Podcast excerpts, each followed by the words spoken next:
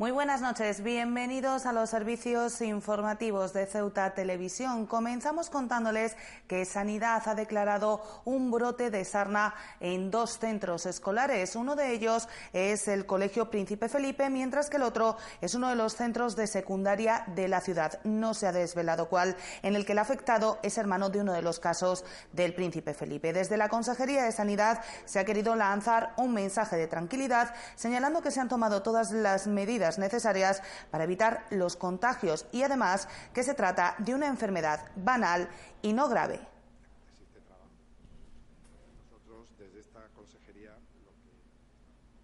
Cambiamos de asunto porque el área de menores de la ciudad ha presentado este viernes las conclusiones del proyecto que ha desarrollado durante los últimos 15 meses de la mano de la Universidad de Málaga. Unas conclusiones que dejan, entre otros datos, que se ha conseguido sacar de la calle al 30% de los niños que viven en ellas. La realidad de los niños de la calle, de los menores extranjeros no acompañados, se conoce hoy un poco mejor gracias al proyecto desarrollado por el área de menores de la ciudad y la Universidad de Málaga. Un proyecto cuyas conclusiones se han presentado este viernes y que es pionero por ser la primera vez que se puede contar con datos objetivos de la presencia de estos chicos, especialmente en la zona del puerto. Yo creo que es la primera vez que podemos contar con datos de realmente qué es lo que pasa en el puerto, qué, cuál es la situación de estos chicos en, en calle, pero realmente realmente desde pues, un trabajo que hemos hecho empírico, científico, con datos de la realidad. Entre los datos a destacar de este proyecto se encuentra el hecho de que se ha logrado sacar de las calles al 30% de los menores con los que se ha trabajado en 15 meses. Pues hemos sacado aproximadamente el 30% de los chicos con los que hemos trabajado, teniendo en cuenta que los chicos en calle, eh, el trabajo que hemos realizado con ellos es un tiempo, es un trabajo a contrarreloj, porque el tiempo que pasan en calle es una media de un mes o dos meses. Eh, depende del tiempo que se invierta con ellos, el éxito es mayor. Luego, eh, claro, si hemos trabajado pues con un número determinado, con el 30% que se ha podido trabajar más y con quien hemos tenido más éxito. En cifras redondas ha continuado la responsable del proyecto de los 229 niños con los que se ha trabajado en estos 15 meses. Se ha logrado sacar de la calle a 68. De ellos, la mitad ha vuelto con sus familias a Marruecos, mientras que el resto ha ingresado en el Centro de Menores de la Esperanza. Ese 30%, el 50% han vuelto con su familia a Marruecos, sus padres han venido a recogerlo, y el otro 50% eh, de estos niños han subido al Centro de la Esperanza. Este proyecto ha servido también, tal y como ha explicado la jefa del área de menores de la ciudad, María Antonia Palomo, para poner negro sobre blanco cuál es la realidad de estos menores. Son políticas públicas en materia de infancia que hay que defender, que hay que continuar y basadas en intervenciones participativas de investigación y empíricas para que den un resultado serio y riguroso y no a los que nos estamos viendo sometidos eh, con comentarios, eh, mentiras. Solamente hay que acercarse a las redes sociales para lo que oímos. La media de niños que viven en las calles de nuestra ciudad es de 45, una cifra cambiante y que alcanza picos en diferentes momentos del año.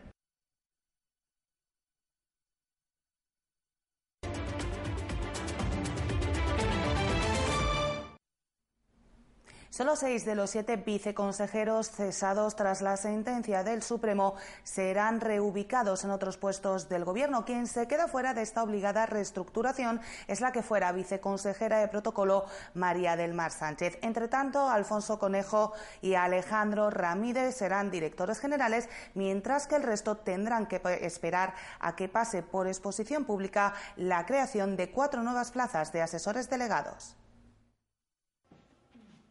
El culebrón tras el cese de los viceconsejeros como consecuencia de la sentencia del Tribunal Supremo que señalaba que solo podían ocupar este cargo diputados electos ha vivido este viernes su penúltimo capítulo. Un capítulo en el que tan solo seis de los siete cesados seguirán formando parte de la estructura de gobierno, quedando fuera de la misma la que fuera viceconsejera de protocolo María del Mar Sánchez.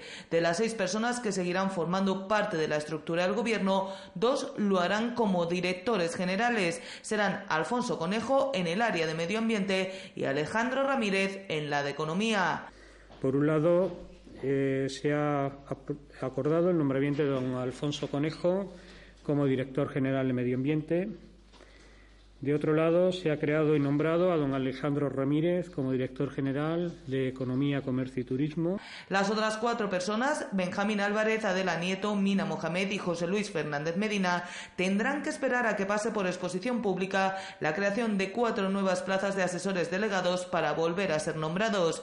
Se propone la creación de cuatro puestos de asesores delegados en el personal eventual del Gobierno. Respecto a que estos nombramientos puedan volver a ser denunciados por el sindicato UGT, artífice de la sentencia que obligaba al cese de los consejeros no electos, el portavoz del Gobierno ha explicado que todo el mundo es libre de acudir a los juzgados a denunciar lo que considere oportuno, pero ha recordado que tanto el Estatuto de Autonomía como los reglamentos de la ciudad contemplan la creación de estos puestos. Y se puede impugnar pues todo lo que uno entienda que es impugnable. Lo que también es verdad que las normas son las que son. Ya lo hemos dicho muchas veces que, que el marco normativo de la ciudad de Ceuta, aparte de las normas estatales, pues es el Estatuto de Autonomía y los reglamentos de la Asamblea, por un lado, y el reglamento de la ciudad y de los servicios de la Administración, por otro. Esos reglamentos contemplan claramente la figura de los directores generales, contempla la figura del personal eventual y es evidente que este Gobierno hace uso de lo que establece la normativa en vigor. Y el Consejo de Gobierno ha aprobado este viernes los gastos plurianuales para los años 2020 y 2021 de dos servicios básicos de cara a la temporada de playas. Se trata de los servicios de salvamento y socorrismo y del servicio de balizamiento, redes antimedusas y barandillas de acceso al mar. Entre los dos superan el gasto del millón de euros. La Consejería de Servicios Urbanos ha llevado al Consejo de Gobierno celebrado este viernes los gastos plurianuales de dos servicios relacionados con la temporada de playas, el de salvamento y socorrismo y el de balizamiento, redes antimeruzas y barandillas para el acceso al mar, ambos para los años 2020 y 2021. En el que se refiere al socorrismo y salvamento, hay importantes novedades respecto a años pasados. Eh, recoge el servicio diario y que se prestará desde el 1 de junio al 15 de septiembre para las playas de la Ribera, El Chorrillo, Almadraba, Tarajal, Benítez, Calamo Carro y Desnarigado. Eh, como saben, bueno, Ribera y Chorrillo, el servicio está operativo todo el día y en tres semanas la asistencia se prestará al resto de 15 a de las 15 horas a 20 horas.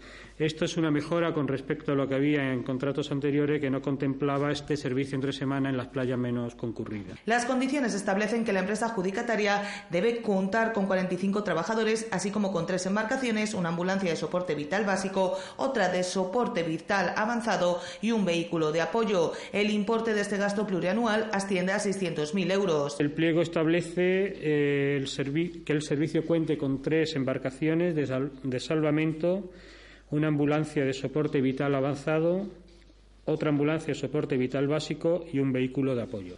El segundo de los gastos aprobados este viernes por 480.000 euros es el correspondiente al servicio de balizamiento, redes antimedusas y barandillas de acceso al mar. En el caso de las redes antimedusas se ubicarán en la línea recta que va desde la playa de la Ribera a la del Tarajal, mientras que el balizamiento se instalará tanto en estas como en las demás playas.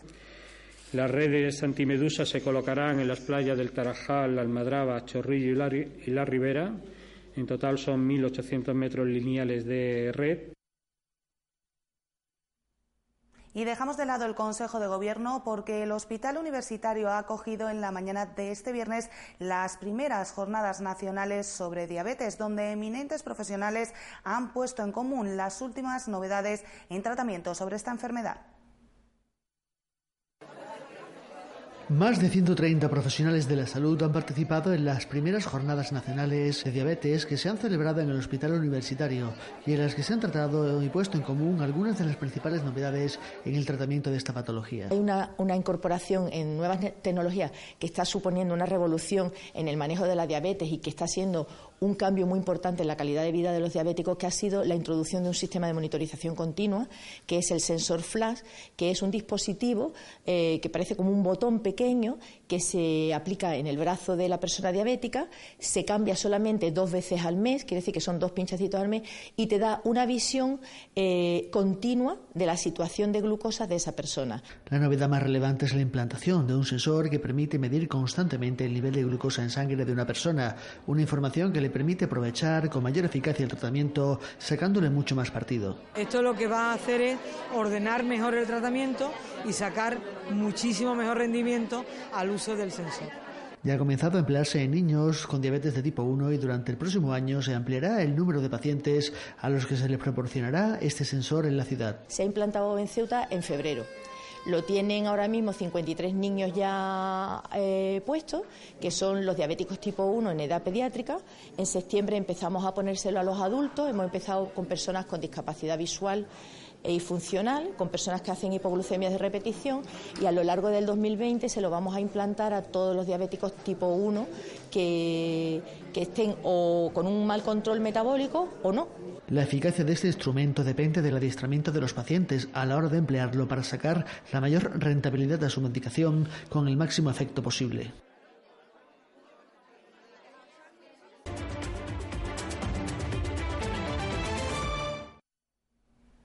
Y si han paseado este viernes por las calles del centro de la ciudad, seguro que se han dado cuenta. Han amanecido repletas de público, mucho de él proveniente de Marruecos. El motivo no es otro que el Black Friday, una tradición importada desde Estados Unidos y que puede servir de salvavidas al comercio ceutí.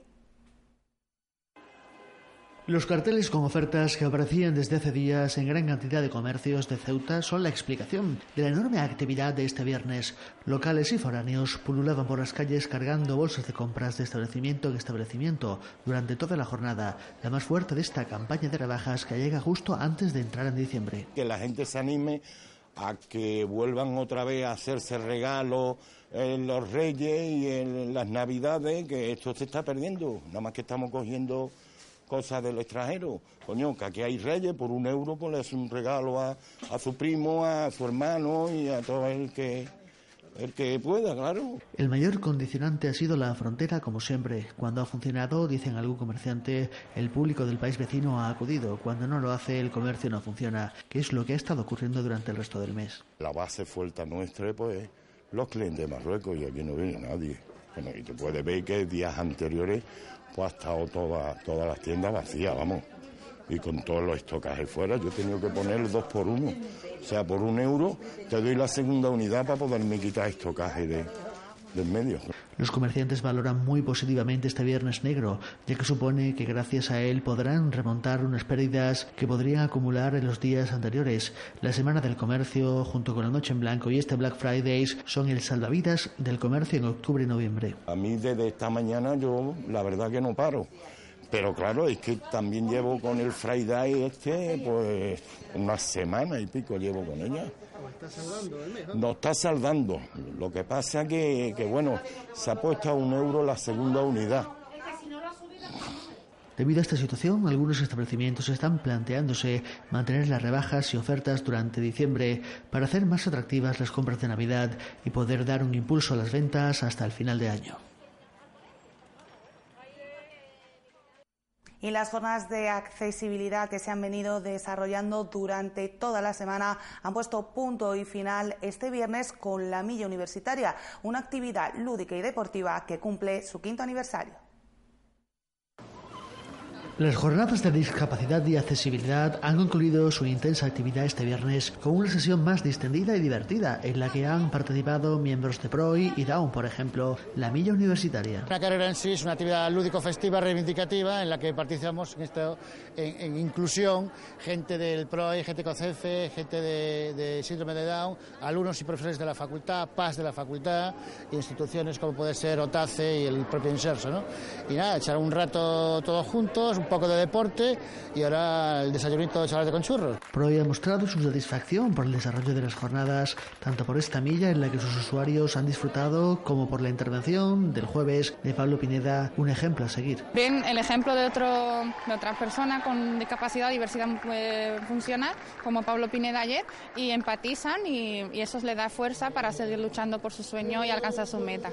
Una respuesta similar a la de los miembros de Down Ceuta, que también han participado en esta milla, que consistía en dar tres vueltas al campus, una prueba deportiva con un afán participativo y de diversión. Hemos venido a la milla solidaria, hemos traído a los chicos de la asociación que vienen por la mañana, y la verdad nos lo hemos pasado súper bien, y ayer también estuvimos en la ponencia de Pablo Pineda, que nos encantó. Tras el esfuerzo, los regalos y un desayuno en el campus que ponen fin a esta semana de la que todos sus responsables están razonablemente orgullosos.